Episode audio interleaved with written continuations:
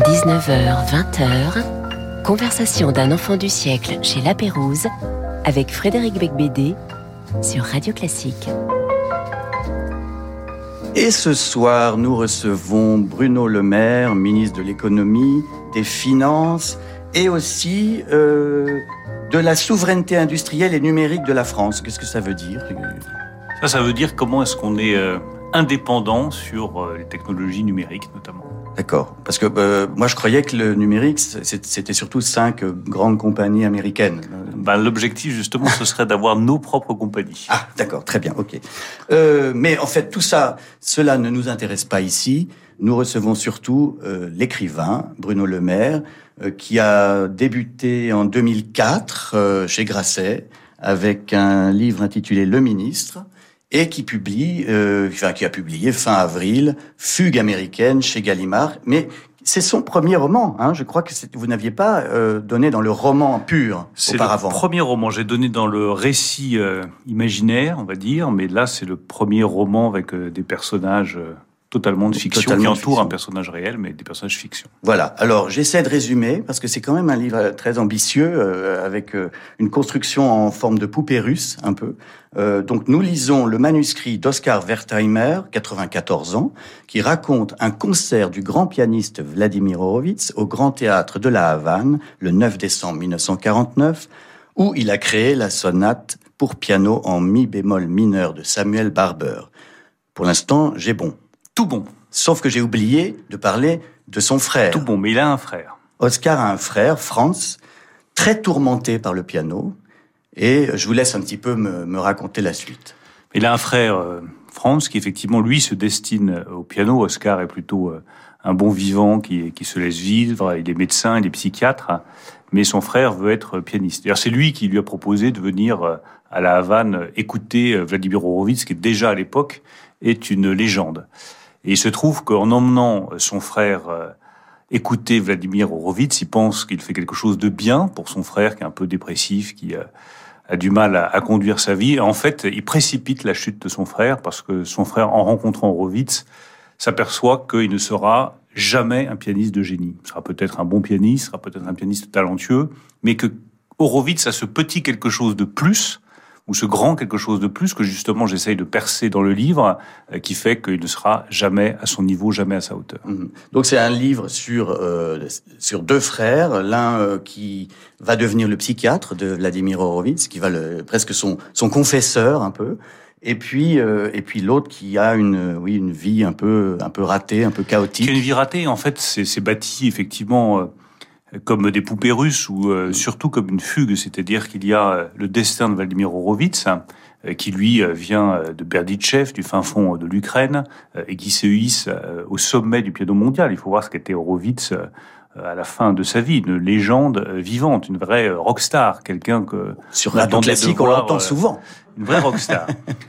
Et en regard de ça, il y a le destin de Franz Wertheimer, donc le frère du narrateur, qui lui essaie d'être pianiste, n'y arrive pas, devient finalement agent immobilier, euh, épouse euh, une jeune française euh, un peu euh, délurée, mais qui n'aspire que à la reconnaissance euh, sociale. Euh, et sa femme ne le tire pas du tout euh, vers le haut, ne l'aide pas, ne le soutient pas, euh, ne s'occupe dans le fond que de sa propre vie, là où euh, la femme de, de Vladimir Horowitz, Vanda, le tire vers le haut et le soutient tout le temps. Et donc j'ai voulu croiser ces deux destins, un destin réel, celui de Vladimir Horowitz, qui le mène euh, au sommet de la gloire internationale, et euh, le destin d'un homme ordinaire, euh, qui lui, finalement, sombre dans la dépression et dans la folie. Alors quand euh, évidemment vous employez le mot fugue au sens musical, hein, je rappelle à nos auditeurs qui le savent déjà, ce qu'est une fugue, c'est une double mélodie en contrepoint. Exactement. Et donc vous avez voulu composer une fugue, mais en même temps il y a l'autre sens du mot fugue, c'est-à-dire de fuguer, de La fuite. de foutre le camp La exactement. fuite. Parce que Vladimir Horowitz, euh, et c'est le deuxième sens effectivement du titre, Vladimir Horowitz, c'est quelqu'un qui n'a cessé de fuir. D'abord, il a fui son pays. C'est ce que lui reprochera sans cesse un autre pianiste qui est présent euh, dans ce livre, Sviatoslav Richter. Sviatoslav Richter, immense pianiste aussi, a toujours reproché à Vladimir Horowitz d'avoir fui son pays, d'être parti en exil, d'avoir fui euh, le Enfin, régime en tant soviétique. que juif ukrainien, euh, il, a, il avait deux raisons de s'enfuir. Il avait hein. très les nazis raisons. et les communistes. Il avait de très bonnes raisons de, de s'enfuir. Donc il a fui euh, la Russie, puis il a fui l'Allemagne, où il avait commencé à donner des concerts qui avaient été un grand succès, notamment à Hambourg, je le raconte dans le livre, mais les nazis sont au pouvoir, il s'exile finalement aux États-Unis, et puis il se fuit lui-même. Euh, il fuit son homosexualité, il fuit sa personnalité. Euh, parfois, il est très cabotin parce qu'il cache un certain nombre de choses. Il fuit un certain nombre de choses. Il fuit la musique aussi par moment. Il veut plus se mettre au piano, il veut plus jouer. Et c'est sa femme, Vanda, la fille du plus grand chef d'orchestre du XXe siècle, Vanda Toscanini, la fille de Toscanini, d'Arturo Toscanini, qui le remet au piano en disant mais euh, si tu joues pas du piano, tu sers à quoi? Tu vas pas jouer du castana toute la nuit, tu vas pas sortir toute la nuit, tu te remets au piano. Oui. Et d'ailleurs, le, le, personnage de Wanda est un, est, est un des personnages les plus euh, hauts en couleur euh, de votre roman. Euh, mais enfin, est-ce que c'est pas aussi un ministre qui fuit, lui aussi, dans la littérature Nous en parlerons pendant toute cette heure. D'abord, on écoute Vladimir Horowitz tout de suite avec cette fameuse sonate pour piano en mi bémol mineur de Samuel Barber. Et ça, c'est un enregistrement qui date de 1950.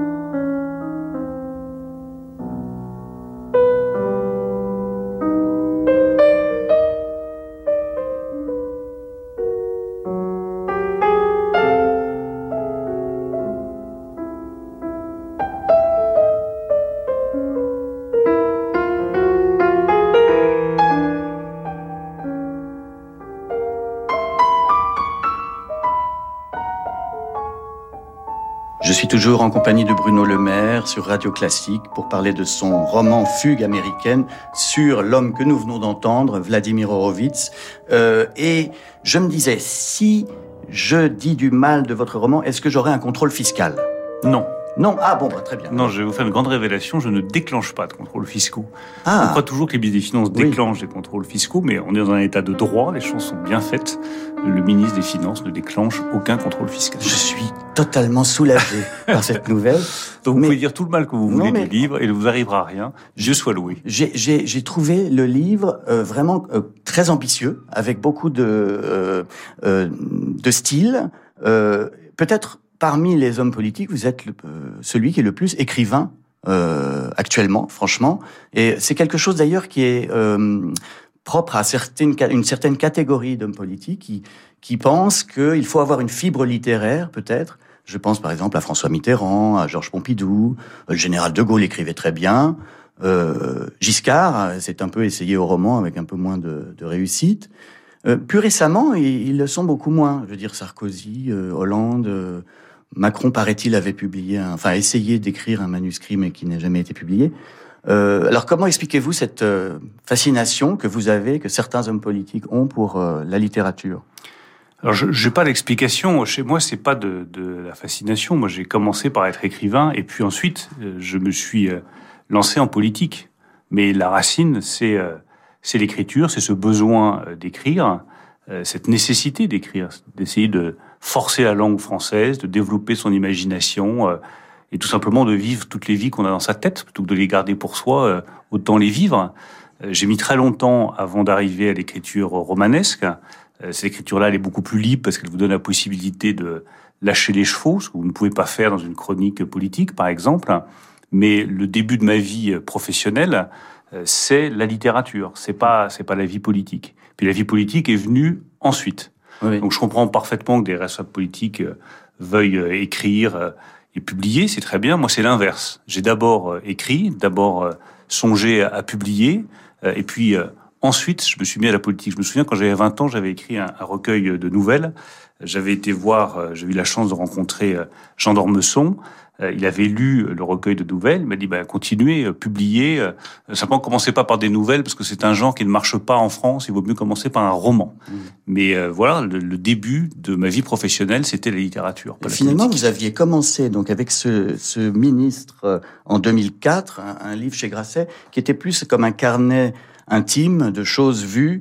un témoignage sur les coulisses de l'époque où vous étiez euh, directeur de cabinet. Directeur de cabinet de Dominique de Villepin. Oui. Donc j'ai commencé par les chroniques. Je prenais euh, des notes. Ça m'a servi après à faire des chroniques euh, comme directeur de cabinet. Je l'ai fait aussi avec des hommes d'État, qui est le récit de la relation entre Nicolas Sarkozy, Dominique de Villepin, Jacques Chirac. Je l'ai refait encore récemment avec des mémoires provisoires. Donc j'aime beaucoup ce genre des chroniques parce que ça permet de garder une trace de choses qui sinon fuient à une vitesse. C'est-à-dire quand on se remet à écrire des moments passés, même il y a un an ou deux ans, on ne se souvient même pas de les avoir vécus. Il faut se replonger dedans pour réveiller les souvenirs, réveiller les visages, les paysages, les décisions qui ont été prises à ce moment-là. Donc c'est un exercice euh, mémoriel que je trouve utile pour aider les gens à comprendre le fonctionnement du pouvoir. Mm. La limite est strictement littéraire, c'est-à-dire que vous êtes obligé de peser chaque mot, chaque adjectif, chaque virgule. Donc on bute tout de suite sur l'envie qu'on a de développer euh, sa propre langue. et c'est comme ça que je suis passé au roman. Euh, euh, vous le faisiez un peu à la manière de, Jacques Attali, par exemple, dans ses verbatims où il avait, où il notait sur des carnets tout ce qu'il vivait comme oui, conseiller. C'est plus réécrit ensuite que le verbatim de Jacques Attali, mais c'est le même principe, c'est-à-dire témoigner de ce qu'on a vécu comme acteur politique, avec un avantage, c'est garder la trace de ce que l'on a fait, et puis il y a toujours aussi une part de reconstruction pour expliquer ce qu'on a voulu faire. Et une limite, c'est que la langue est très limitée. Vous pouvez pas explorer toutes les possibilités de votre propre langue, simplement parce qu'il y a des personnages vivants, il y a des secrets d'État, il y a des choses que vous ne pouvez pas dire. Euh, là, je voulais aller beaucoup plus loin dans la liberté d'écriture. Alors ici, oui, c'est vrai que c'est un style plus euh, charpenté, euh, plus aussi un page turner. On sent que vous êtes aussi, vous avez envie de faire un livre qui soit fluide, facile d'accès. Facile d'accès et surtout qui donne envie de lire envie d'écouter la musique de Vladimir Horowitz et qui euh, l'ambition ce serait qu'on ait autant envie de le finir et de le lire que euh, on est pris par un concert de Vladimir Horowitz. Je pense qu'une des singularités de Vladimir Horowitz, c'était que c'était un homme de scène. Euh, il ne construisait pas uniquement la musique comme une suite de notes, mais il construisait son concert. Il voulait emmener le public, jusqu'à ce que le public soit complètement scotché sur son fauteuil et, et en redemande. Euh, c'est pas certains des critiques disaient c'est un pianiste de bis. Euh, façon de dire, dans le fond, il joue que des choses faciles qui attirent les applaudissements. C'est pas vrai. Il construisait ses concerts comme de véritables scènes de théâtre pour emporter le public, l'amener à rester scotché sur euh, son siège et en redemander encore. Et c'est ce que j'essaye de faire dans le roman. D'ailleurs, c'est assez euh, quand, dès qu'il apparaît, mais il apparaît assez tard, hein, à peu près vers la page 100, et à partir de là, le personnage est tellement haut en couleur, tout ce qu'il dit est tellement euh, drôle et extravagant que c'est vrai que là, on est on est on est embarqué. Comme dans la musique, c'est-à-dire que j'ai voulu dans le roman que il y ait des scènes différentes, comme il y a des adagios, des prestos euh, dans euh, une sonate ou dans une euh, symphonie, que ça change de ton, passe de la Havane à New York, de New York à Berlin, de Berlin à Moscou. On change de paysage, on change d'acoustique quasiment pour faire rentrer ensuite des thèmes et des personnages exactement comme dans une fugue. À un moment donné, entre le personnage de Vanda Horowitz, comme entre sur scène un personnage, comme entre un thème musical dans une fugue, mm. puis on s'y raccroche et puis ça disparaît. Certains lecteurs qui m'ont dit on est un peu décontenancé, parce qu'il y a des personnages au moment où ils apparaissent, ils disparaissent, mais exactement comme en musique, vous avez des thèmes qui apparaissent, qui disparaissent et qui s'évanouissent. Alors, euh, c'est vrai qu'il y a beaucoup de descriptions de voyages, de, de halls d'hôtel, de transport en taxi, d'avion. Je me suis dit que peut-être vous l'aviez rédigé dans les interstices de vos voyages de ministre. En partie. Je trouve que les hôtels, c'est les meilleurs endroits pour écrire. Oui, oui. Euh, et euh, cette vie euh, un peu impossible des, des, hommes politiques, qui est, moi je trouve que votre métier est complètement inhumain. Euh, je ne sais pas comment vous y arrivez, euh, surveillé en permanence par les réseaux sociaux, les chaînes d'infos en continu. Est-ce que comment elle est compatible avec l'écriture cette vie? Elle est compatible si à un moment donné, on appuie sur le bouton stop et euh, on, se met en retrait et on l'assume totalement. Bien sûr, je me suis posé la question, a beaucoup de gens ont posé la question, comment vous avez fait pour écrire ce livre, vous êtes ministre, vous n'avez pas le temps. D'abord, il y a cinq années de recherche pour euh, bien comprendre le style musical de Rovitz, avoir ses euh, citations, sa façon de s'exprimer, c'est pour ça qu'il y a beaucoup de langues étrangères, retrouver Vanda Rovitz, retrouver ce qu'elle a pu dire, ce qu'elle a pu exprimer, comment elle critiquait son mari, comment elle le défendait. Donc il y a beaucoup de recherche. Après, quand vous écrivez, vous êtes vous-même euh, écrivain, il faut s'abstraire, c'est-à-dire qu'il faut se réserver des plages forcées. Euh, donc euh, moi, c'était de 5h30 à 7h30 lorsque j'écris parfois 8 heures. C'est les moments de vacances où d'un coup on bloque trois semaines et au lieu d'aller se promener, de faire de la randonnée, on écrit tout seul, on reste seul à écrire. C'est du temps forcé. Mais ce temps forcé, il était indispensable pour moi de le prendre. Ça vous, ça vous, c'est une manière de s'échapper aussi, de, une manière de du stress. Bien sûr. Mais on a besoin de lignes de fuite. Enfin, les responsables politiques qui vous disent qu'ils n'ont pas de ligne de fuite, moi, ça m'inquiète toujours. C'est de quoi devenir dingue. C'est un métier qui peut rendre dingue, tellement il est euh, oppressant, difficile. Euh, il y a une lourde charge sur les épaules. Euh, je pense qu'on a besoin de responsables politiques qui ont des lignes de fuite, qui sont équilibrés et, et qui pratiquent d'autres passions que la seule politique. La politique peut être une prison si on n'y prend pas garde. Parce que c'est vrai qu'il bon, y a eu ce reproche qui vous a été fait. Euh, pourquoi un ministre écrit-il un roman? Bon, euh, ça, moi, je crois qu'il n'y a pas de, je, je crois pas, c'est valable ce reproche. En revanche, euh, alors il y a cette fameuse, ces phrases un peu sexuelles de la page 73-74. Euh, D'ailleurs, merci parce que on a beaucoup parlé de vos phrases et du coup, ça a fait oublier les miennes dans mon dernier livre, donc ça m'a arrangé beaucoup. Je vous remercie. Euh, mais en fait, euh, une chose que dont on n'a pas parlé, c'est que vous aviez déjà eu ce reproche pour votre premier livre, premier, le ministre. Il y avait une phrase, je n'ose même pas la lire. Euh, euh, c'est donc dans le ministre, je me laissais envahir par la chaleur du bain et la main de Pauline qui me caressait doucement le sexe page 107. Bon, c'était euh, et déjà à l'époque, on vous avait dit mais enfin on peut pas écrire ça, c'est tout de même scandaleux ou je sais pas quoi. Et ça, ça s'est repassé euh, cette fois-ci. Donc vous pouvez pas dire que vous êtes étonné. Non, non, je suis absolument pas surpris, je suis pas étonné. Euh, je rappelle juste que contrairement au ministre, là je parle de ma femme, ce n'est pas un personnage de fiction, c'est ma femme. Donc je comprends davantage l'émotion. Là, c'est un personnage de fiction. Et bien sûr que la musique d'Horowitz est extraordinairement sensuelle. Et bien sûr qu'il fallait aussi des personnages sensuels euh, dans ce livre. Et Julia euh, est euh, une jeune femme sensuelle, très intelligente, très engagée en politique. C'est un, un, personnage central aussi du livre. Donc voilà, je voulais qu'elle exprime librement sa sexualité, sans que je me dise est-ce que ça va choquer, est-ce que ça va surprendre? non, ça fait partie du livre, ça fait partie de l'identité du livre. Oui, d'ailleurs, euh, les, les, les, enfin, comme toujours, les réseaux sociaux ont isolé quatre phrases de leur contexte, mais il y en a beaucoup d'autres. Hein. il y en a d'autres, bien sûr, ah parce que la sensualité est une part très importante de la musique. Une des euh, transmutations les plus étonnantes de la musique, c'est comment quelque chose aussi sec qu'une partition peut donner à l'écoute quelque chose aussi sensuel euh, et qui vous emporte autant. Ça, c'est un des grands mystères. Euh, et donc ces personnages euh, féminins, ces passages de sensualité, sont aussi un écho à l'émotion que suscite la musique. Après, moi, je, je ce que je vois surtout, c'est un retour de l'ordre moral, une, espèce de réaction très puritaine, parce que les gens sont un peu, euh, pardon, mais un peu illettrés de ne pas connaître les aspects sexuels dans tous les romans du XXe siècle. Ah, il y a une part de ça, et et d'être choqué par, par trois phrases dans les isolants, c'est quelque chose qui me paraît vraiment un retour en arrière, quoi. Un, combat culturel que j'ai jamais pensé écrire pour mener un, combat culturel. Euh, mais ce qui est vrai, c'est quand vous prenez euh, toute la littérature française, je dis même pas du XXe siècle, même pas du XIXe, mais on peut remonter encore plus tôt, la sensualité, la sexualité, y compris d'ailleurs la plus brute, fait partie de la littérature française. Et tant mieux, parce que nous sommes une nation d'universel qui ne s'est euh, jamais réduite à une somme de communautés et d'interdits.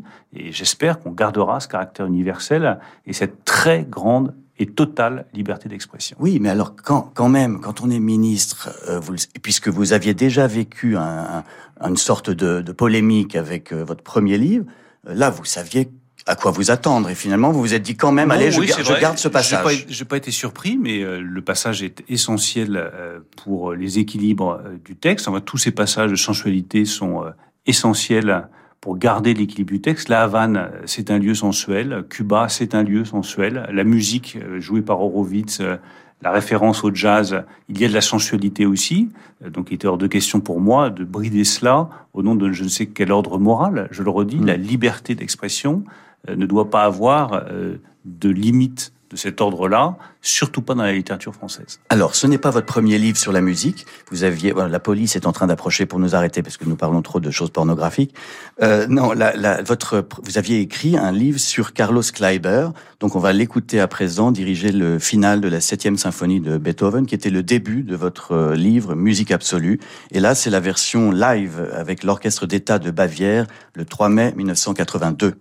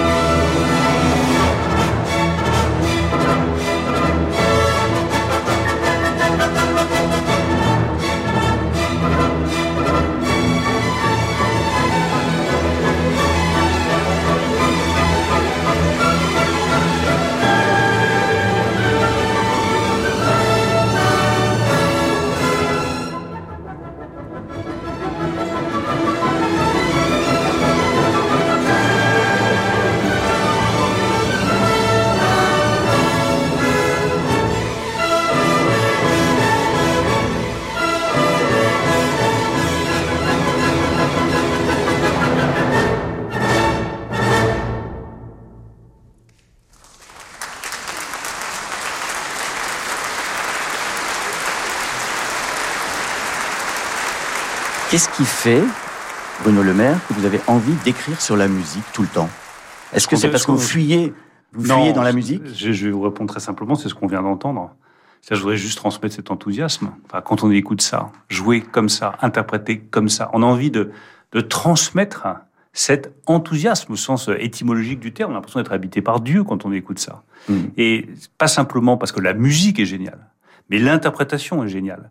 Et on retrouve chez Carlos Kleiber et chez Horowitz la même interrogation qui est celle de personnages qui sont complètement doubles. Euh, Carlos Kleiber, c'est le fils d'Erich Kleiber, un chef à la baguette magistrale, mais d'inspiration très allemande, euh, mais qui est aussi a été élevé en Amérique du Sud parce qu'il a dû, avec son père, fuir le régime nazi. Et Kleiber, c'est ça, c'est le mélange de grande rigueur germanique et de sensualité euh, de du Sud. Chez euh, Horowitz, je retrouve la même interrogation. Comment un homme aussi fragile, aussi sensible, en proie à des dépressions euh, terribles qui l'ont mis plus bas que terre, tient debout et se redresse? Hmm. Comment ce gars-là est-il arrivé à sortir d'épisodes de dépression aussi profondes, d'épisodes d'électrochoc, euh, de euh, dépression qui euh, l'ont laissé coucher pendant des jours et des jours entiers sans qu'il touche à son piano, et à un moment donné, après des années de dépression et de silence, il remonte sur revient, scène, oui. il arrive en 1965 à Carnegie Hall, et, Et c'est la un- fin de votre livre. et c'est un triomphe. Oui, oui. Qu'est-ce qui fait le double de ce personnage et comment deux personnages aussi antithétiques peuvent-ils cohabiter au sein de la même personne? Je pense que Bruno Le Maire pourrait être animateur sur Radio Classique. Et tout de suite, la publicité. Le maître du thriller Franck Tillier est de retour en librairie. Dans La Faille, le commandant Charcot se confronte au pire de la nature humaine. Une enquête où la science ignore l'éthique. Préparez-vous à basculer dans La Faille. Le nouveau roman de Franck Tillier, disponible chez Fleuve Édition. Fleuve Édition, à chaque page son univers. À la Fondation Louis Vuitton, l'exposition Basquiat Warhol à quatre mains dévoile la collaboration entre les deux artistes à travers près de 80 œuvres réalisées ensemble. L'exposition met en scène un véritable dialogue visuel de styles et de formes et célèbre la créativité et l'énergie de Jean-Michel Basquiat et d'Andy Warhol. Une véritable plongée dans la scène artistique de New York des années 80. À découvrir à la Fondation Louis Vuitton jusqu'au 28 août. Réservez vite sur fondationlouisvuitton.fr. Au beau jour, venez flâner à Reims. Des centaines d'artistes remarquables vous donnent rendez-vous pour partager les instants pétillants du Festival des flâneries musicales de Reims.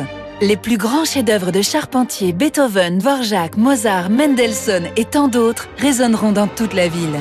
Et ne manquez pas le grand concert pique-nique du samedi 22 juillet avec l'orchestre symphonique de la garde républicaine. Les flâneries musicales de Reims du 15 juin au 12 juillet. Informations sur flâneries-reims.com. Imaginez un hôtel 5 étoiles au bord de la mer, un personnel convivial et attentionné, des soins de thalassothérapie parmi les plus réputés au monde et des soirées musicales d'exception en compagnie d'Eve Ruggieri et de fabuleux artistes. Votre séjour Thalasso Radio Classique vous attend au terme marin de Saint-Malo du 26 novembre au 1er décembre prochain. Réservez dès maintenant au 02 99 40 75 00 ou sur thalasso-saintmalo.com. Jusqu'à 20h, conversation d'un enfant du siècle chez La Pérouse avec Frédéric Becbédé sur Radio Classique. Nous sommes toujours avec Bruno Le Maire pour son roman Fugue américaine chez Gallimard, qui traite de la musique classique, et donc c'est logique qu'il soit chez nous.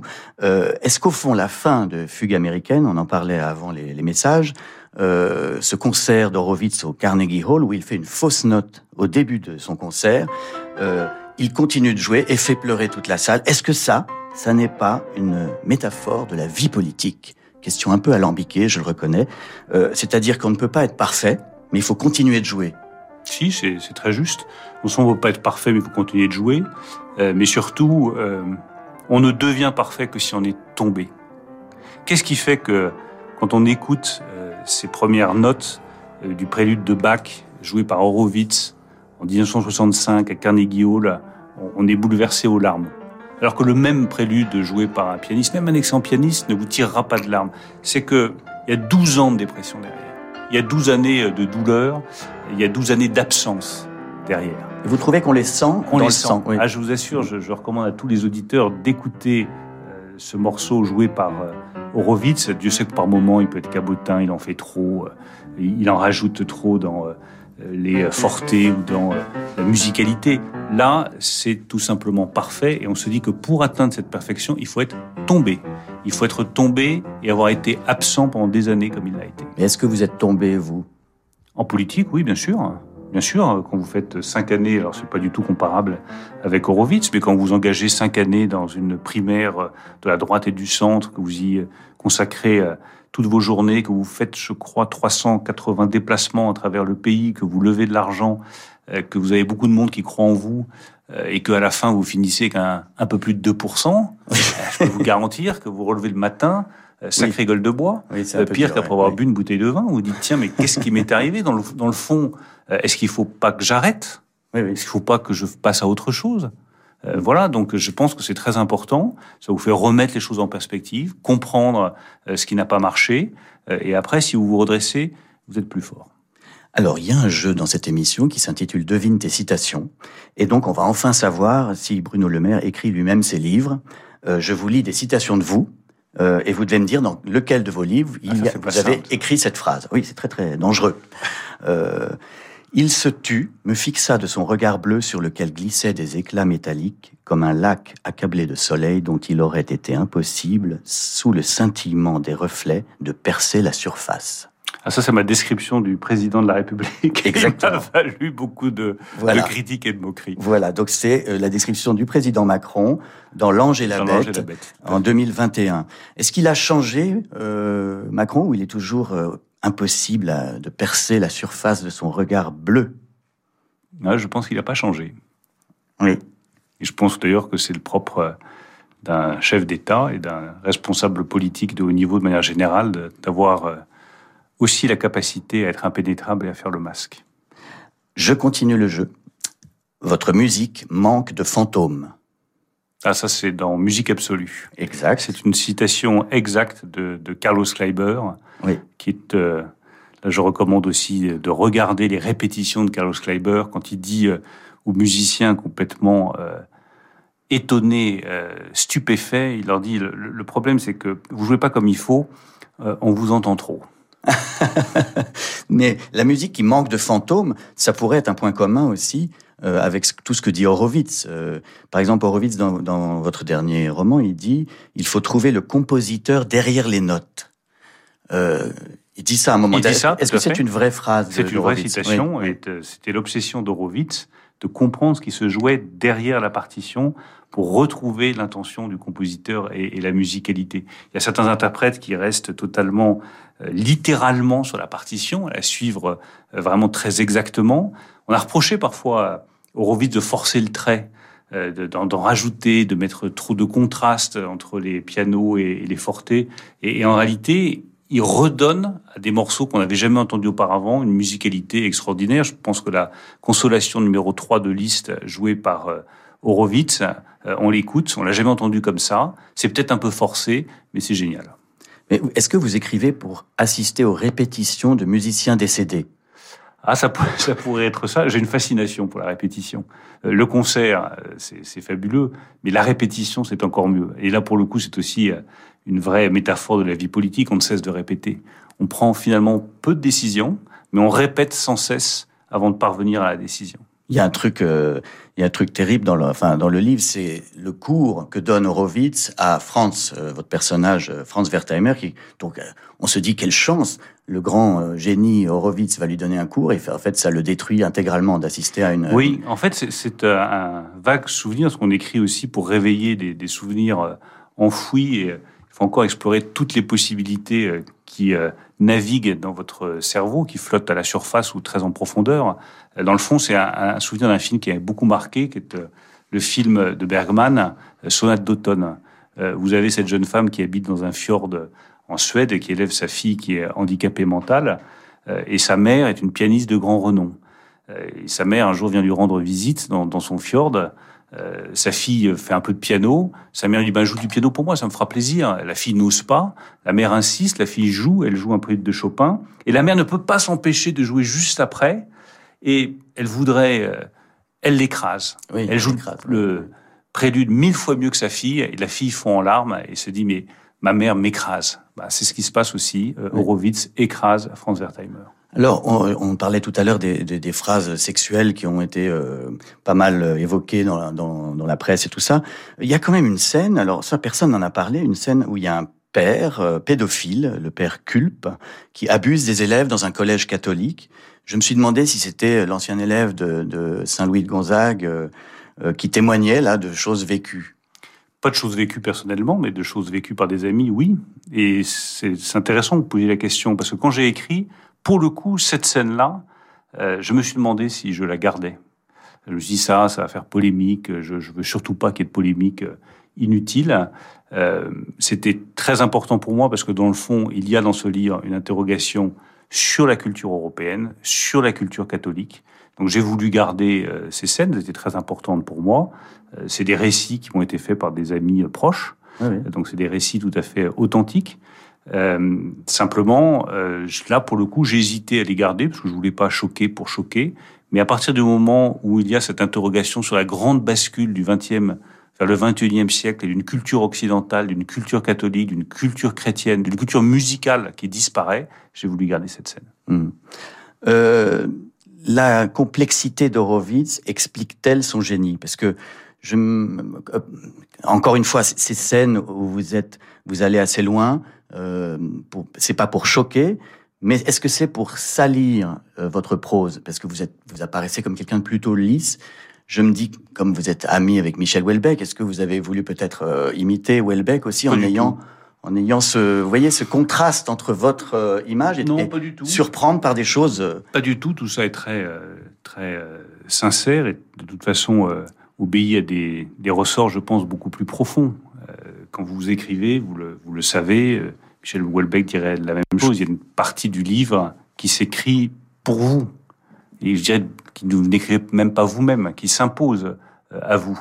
Oui, Horowitz est un personnage extraordinairement complexe.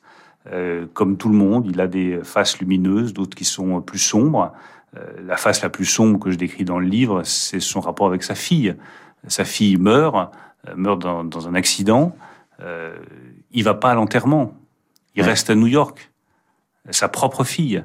Et il s'enferme pendant une journée entière à jouer du piano. Euh, Donc voilà, euh, il n'y a pas de réponse à ça. Je pose simplement ce mystère d'un homme qui a une fille, sa fille meurt et reste chez lui à jouer du piano. Euh, je, je lis un peu votre portrait par Houellebecq. Enfin, c'était un personnage de roman, bien sûr, qui s'appelait Bruno Juge, qui était ministre de l'économie et des finances.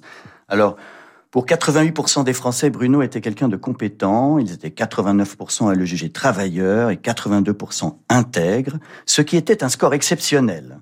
Euh, mais 18% seulement le trouvaient chaleureux, 16% empathique, et il n'était que 11% à l'estimer proche des gens. Un chiffre cette fois catastrophique, le pire de la classe politique, tout parti confondu. En bref, les gens l'estimaient, mais ils ne l'aimaient pas. C'est tellement bien décrit. Non, mais c'est un peu. En fait, c'est pas si gentil que ça, euh, Houellebecq. Non, mais la gentillesse, ça fait en général assez mauvais euh, ménage avec euh, la littérature. Anéantir est un remarquable livre, hein, comme euh, tous les livres de Michel Houellebecq. Et bon, peut-être qu'on va essayer de faire corriger ces pourcentages, mais ça prend du temps. Euh, alors, troisième choix musical, c'est Arthur Rubinstein qui interprète la Mazurka, opus 33, numéro 4, de Frédéric Chopin en 1965.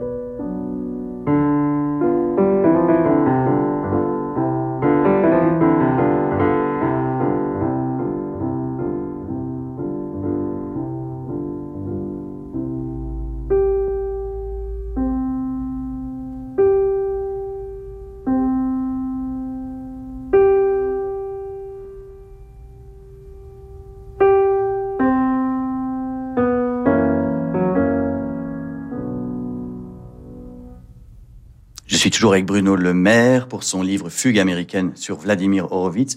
Alors, la femme d'Horowitz, Wanda, détestait Arthur Rubinstein. Oui, elle, le détestait d'abord parce qu'elle considérait que voilà, c'était un pianiste propre. Voilà, ce qu'on écoute, c'est propre, c'est élégant, c'est mais qui n'avait pas cette petite touche euh, de euh, folie qui euh, distingue le, pianiste de génie, le mm. Vladimir Horowitz, le Sviatoslav Richter, d'autres, Christian Zimmermann, une Martha Argerich aujourd'hui, pour citer une femme contemporaine qui est pour moi la, la plus grande pianiste aujourd'hui, euh, un Radouloupou, qui est un pianiste roumain, qui avait le pianissimo le plus, le plus génial que j'ai jamais euh, entendu. Il y a une autre raison aussi, c'est que la femme euh, d'Arthur Rubinstein avait osé émettre un jour une critique sur Vladimir Horowitz. Et Vanda Horowitz, qui était une tigresse, ne lui avait jamais pardonné. C'était sa, gardienne. je continue le jeu Devine tes citations. Donc une phrase de vous. Je me sens prisonnier des mécanismes du pouvoir. Mais cet emprisonnement, puisque j'emploie le mot, me satisfait aussi. Mon existence y trouve son audace. Me voici le rouage minuscule d'une machine merveilleuse qui me broie. Alors, je sais plus dans quel livre c'est. C'est dans le ministre. C'est dans le ministre. Votre premier livre. Euh, à l'époque, vous, étiez conseiller de Dominique de Villepin au Quai d'Orsay. Et déjà, vous, vous écrivez enfin, une machine merveilleuse qui me broie. Je souscris aux, propos. Euh, je pense que je pourrais employer les, mêmes termes. Je pense que je m'en suis libéré justement par l'écriture. Pour que la machine ne vous broie pas, ben, il y a l'écriture qui vous donne l'espace de liberté dont j'avais impérativement euh, besoin. Après, je vous fais une confession, euh, c'est un livre que je n'aime pas. Le ministre Votre premier livre C'est vraiment un livre que je n'aime pas, que je trouve euh, qui sonne faux par moments, trop, trop travaillé, trop esthétique. Voilà. On a des livres qu'on écrit et qu'on n'aime pas. Une dernière phrase. Alors vous me dites dans quel livre vous l'avez écrit? Je ne regarde pas. je vois, je vois le, le, normalien énarque euh, agrégé de lettres qui est habitué aux examens. Non. Alors, les générations nouvelles sont toujours injustes et cruelles. Elles doivent être injustes et cruelles pour se faire une place. Et ça, c'est dans, dans Fugue américaine. Fugue américaine, le dernier. C'est pessimiste comme phrase, ça, l'idée que les que voilà les générations sont toujours euh, vont un peu tuer les générations précédentes. C'est un peu ce que nous vivons en ce moment. C'est peut-être parce que euh, j'ai 54 ans et que je vois ce qui se passe différemment de quand j'avais 30 ou 35 ans. Euh, mais c'est très bien, c'est très bien que les générations euh, qui viennent veuillent tuer le père, se faire leur place, imposer d'autres rêves, d'autres d'autres idéaux. moi, je me bats aussi pour partager des rêves, des enthousiasmes, que je le fais dans Fugue américaine. Euh, donc c'est bien que la vie aussi soit, soit un combat, un combat généreux, je dirais, mais un combat quand même. Mais est-ce que, comme homme politique, on n'est pas un peu obligé d'être optimiste, alors que comme romancier, on peut se permettre d'être pessimiste? C'est très juste. Et je pense que le roman, l'écriture me permet d'évacuer euh, une forme de pessimisme. Euh, tout ce que je dis de la politique ou je fais dire par les personnages de fugue américaine sur la politique, euh, dans le fond, c'est des euh, inquiétudes personnelles, c'est des angoisses personnelles. Dans le fond, tout cet engagement politique, tout ce temps, pourquoi Qu'est-ce qui reste Est-ce que c'est vraiment utile Et en se débarrassant de ce doute, ben, vous vivez une vie politique plus enthousiaste et plus positive. Euh, les critiques ont parfois été assez dures euh, sur Fugue américaine, à part euh, Marc Lambron et Étienne de Montetti, exception notable. mais en général, même ceux qui sont durs sauvent la fin du roman. À la fin du roman, on va pas dire ce qui se passe, même si on se doute que ce frère qui va mal, bon, voilà, ça va peut-être pas, pas bien se terminer pour lui. et il écrit une lettre à ses enfants. Et là, il y a une, une idée formelle assez intéressante où il y a des ratures il y a des phrases qui sont barrées. J'ai trouvé que c'était très émouvant cette idée-là. Euh, par exemple, il dit "Je n'étais pas fait pour cette vie barrée", et il remplace euh, par le mot terre. Je n'étais pas fait pour cette terre. Qu'est-ce qui, comment vous avez eu cette idée de, parce que vous faites beaucoup de ratures dans vos discours Non, pas du tout. Euh, c'est tout simplement parce que je pense qu'on ne sait jamais quoi dire à ses enfants. On ne sait jamais comment dire à quel point on les aime. Donc on ne peut que rater, raturer, euh, réécrire. Et si demain ou dans quelques instants vous disiez voilà, euh, vous allez disparaître, qu'est-ce que vous voudriez dire à vos enfants? Eh bien, je pense qu'il ne resterait que des ratures parce qu'on ne saurait jamais tout ce que l'on a à leur dire. Euh, alors, j'ai un petit reproche. Euh, c'est vrai qu'il y a beaucoup, beaucoup d'anglais, d'espagnol et d'allemand non traduits. Alors, je ne sais pas, c'est peut-être que vous, vous êtes polyglotte, euh, mais pour... Ça, ça, a été un débat avec l'éditeur. ça sert à quoi? Ça sert à attaquer la langue française. Et je pense que c'est très important. Il y a plein de façons d'attaquer la langue française. Vous pouvez détruire la syntaxe, vous pouvez, je pense, le rôle d'un écrivain. Euh, moi, ma façon d'attaquer la langue française, euh, pratiquant plusieurs langues dans ma vie professionnelle, euh, c'est de la confronter à des langues qui parfois, sur certains mots, sur certains thèmes, sonnent mieux que la langue française. Il y a des gens qui ont lu le livre, qui m'ont écrit, voilà, on a adoré votre bouquin, mais vous auriez pu traduire. oui, non. Vrai, ben, ce que... Comment est-ce qu'on fait? Je dis, ben, contentez-vous de d'entendre. C'est pas la même chose d'avoir Vladimir Horowitz qui dit euh, sur scène je suis un roi, qui sonne un peu mollement, et on stage I'm a king. Donc écoutez uniquement king. Bon, ça, à la limite, j'avais compris, mais il y a pas, pas mal de phrases en allemand. Oui, mais même les phrases en allemand, quand on parle de saleté, la mère du narrateur est obsédée par la saleté, donc elle dit pas saleté, qui est un mot qui euh, coule comme de l'eau sur une toile cirée. En allemand, c'est Schmutzigkeit. Je trouve qu'on entend plus la saleté dans le mot allemand. Et donc, c'est une façon d'attaquer la langue française, avec des mots qu'il faut simplement lire et, entendre et écouter la sonorité. C'est un livre sur la musique. Parfois, il faut pas comprendre, il faut entendre. Donc, un peu de Schmutzigkeit dans la vie euh, de la nation, ça, ça, ça, nous, ça nous distraira. Euh, une autre tout petit reproche, Oscar répète tout le temps « mon frère France » au lieu de dire France, tout simplement. Alors, pourquoi? J'ai pas compris. Pendant tout le livre, il dit « mon frère France, mon frère France ». Parce que je pense que... On a compris euh, que c'était son frère. C'est simplement que Oscar a du mal à admettre qu'il s'est mal comporté avec son frère. Et que France n'est pas uniquement France, c'est son frère. Et de manière très obsessionnelle, euh, ça revient chez lui. Mhm. Euh, vous êtes le ministre préféré des Français, selon un sondage IFOP fiducial paru dans Paris Match en fin mai 2023. alors là, je passe à une question vraiment très politique. Est-ce que vous êtes au courant de la filière euh, ministre de l'économie qui devient président de la République? Parce que ça a déjà été fait. Euh, oh, ça a déjà été fait. Ça a déjà été fait, par, Giscard et par Macron. De regarder le tableau euh, des anciens ministres de l'économie et des finances qui est au rez-de-chaussée de Bercy. donc c'est une filière qui existe. Voilà. Ah d'accord. Très bien. donc pas en vous rasant et tout ça. Vous pas du tout. Mais je, je suis bien obligé de constater que la filière existe. Euh, votre, euh, alors, on a eu une idée ici, c'est de, parce qu'on passe toujours un morceau de jazz, c'est de passer un morceau du pianiste de jazz préféré de Vladimir Horowitz, qui était Art Tatum, et il interprète T for Two en 1933.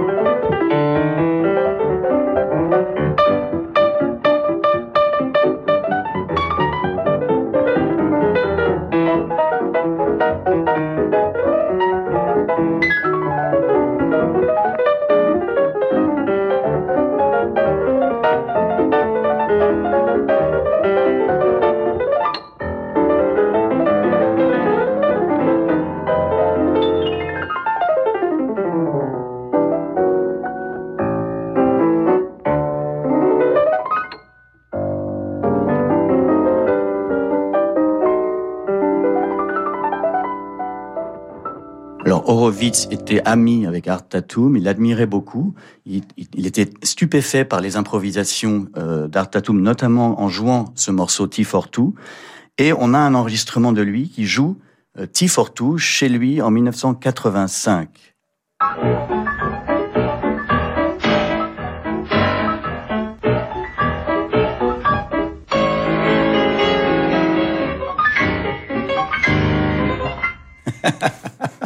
non, mais même chose, hein. non, mais c'est marrant parce que euh, d'ailleurs euh, Horowitz admirait tellement euh, Art Tatum qu'il a, qu'il a dit un jour si Art Tatum avait appris la musique classique sérieusement, j'aurais perdu mon travail le jour suivant.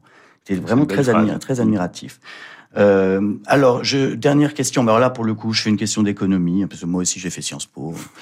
Euh, donc, euh, vous êtes ministre de l'économie et des finances depuis 2017. Ça fait six ans. Euh, et là, vous voulez réduire, euh, faire des économies de 10 milliards d'euros, ce qui est très bien. Mais enfin, quand vous avez pris euh, ce ministère, la France était endettée de 2200 milliards et aujourd'hui c'est 3000 milliards. Ça fait 800 milliards de dépensés.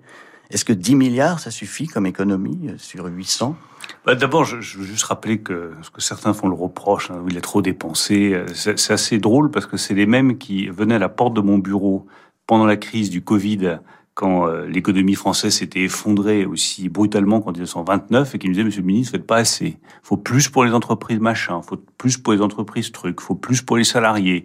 Euh, il faut que vous souteniez davantage, sinon on va tous mourir. J'ai soutenu ce qu'il fallait soutenir, et nous avons, euh, avec le président de la République, sauvé des dizaines de milliers d'entreprises et des millions d'emplois. Donc je pense que l'argent était bien employé. Maintenant, on revient à la normale. Donc il faut progressivement rétablir les finances publiques.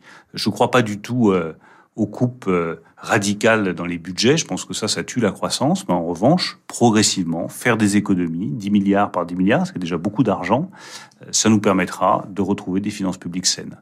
Et j'ai beau écrire des romans, aimer la musique classique, laisser mon esprit libre de s'aventurer dans l'écriture, je suis aussi un ministre des Finances rigoureux. Ah, il a réponse à tout et ma carrière de, de journaliste politique est un échec. Merci en tout cas d'être venu passer une heure en notre compagnie. Merci Bruno Le Maire, Monsieur le Ministre. Euh, je remercie également toute l'équipe, le producteur Philippe Gau, Matteo Catizone-Berardi à la réalisation, sans oublier Jérémy Bigori pour la programmation musicale qui était aujourd'hui particulièrement recherchée. C'était la dernière émission de la saison et nous espérons euh, vous retrouver début septembre. Bonnes vacances